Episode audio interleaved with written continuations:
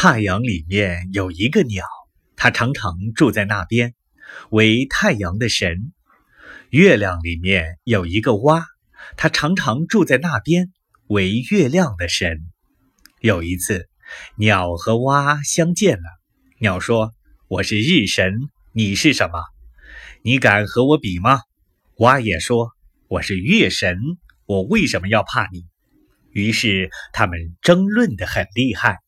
鸟说：“风云雷雨都听我的命令，只要我发出一个命令，就可以起大风、下大雨。”蛙说：“他们也都听我的命令。”于是发出命令来，大家争斗一场。